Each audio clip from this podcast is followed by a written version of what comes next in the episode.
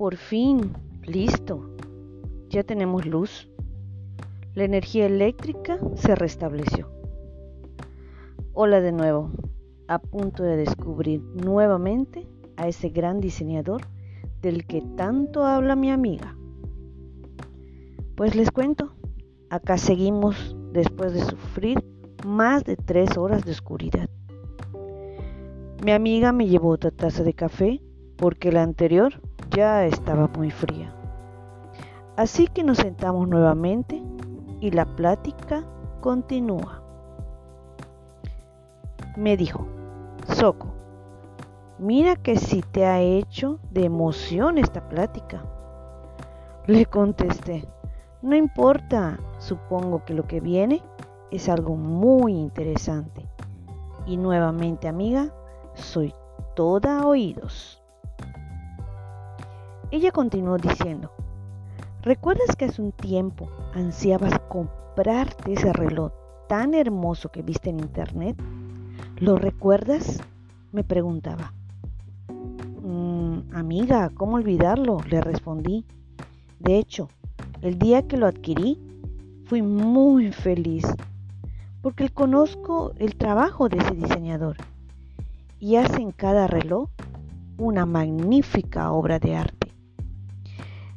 Ella me dijo, amiga, justo como tú te sentiste por llevar una obra de ese diseñador, así me siento por ser la obra exquisita de mi diseñador. Un diseñador que colocó en mi género sentimientos dulces, algunos amargos, temores, pero también muchas fortalezas. Ese diseñador, mi querida amiga Soco, solo es, o más bien, se trata de una gran persona. Una persona que sabe todo, que conoce todo y que está siempre en todo lugar. Ese gran diseñador es Dios.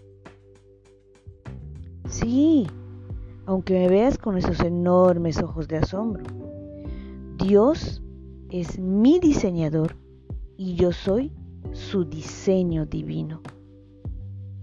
Soy una mujer libre de estereotipos superficiales, como lo marqué una moda, por ejemplo, ser delgada, ser alta, rubia y miles de características que, como te dije, solo dañan y algunos, la verdad, hasta ridiculizan al género femenino.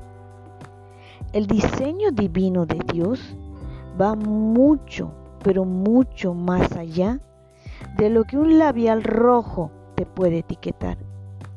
Necesitas conocer el verdadero origen de tu feminidad y esto, esto lo encuentras solamente en un libro, en el libro más vendido y menos leído. Y esa es la Biblia.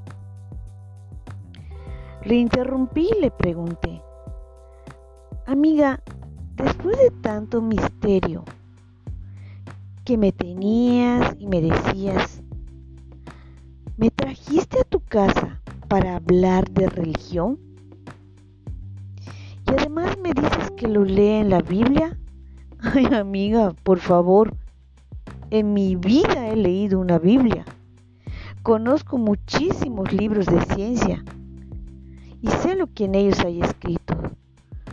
Pero en una Biblia, es más, ni siquiera tengo una. Mi amiga me dijo, Soco, tú una mujer de ciencia y de muchos avances, para eso existe el Internet. No me vengas con excusas. No solamente utilices el Internet para ver el Facebook o el Instagram o quizás para subir un TikTok. Por favor, utilízalo para algo que realmente valga la pena. Así que, amiga, ¿qué dices?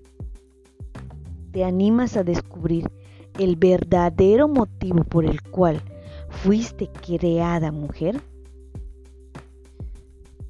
Me quedé pensando y le respondí, mira, no te ofendas, tú sabes que no creo lo que no veo. Quizás solo pierdas tu tiempo conmigo. Y ella, muy animada, me dijo, no, Soco, no hay peor lucha que la que no se hace. Y si tú me lo permites, me gustaría presentarte en quien tanto yo confío.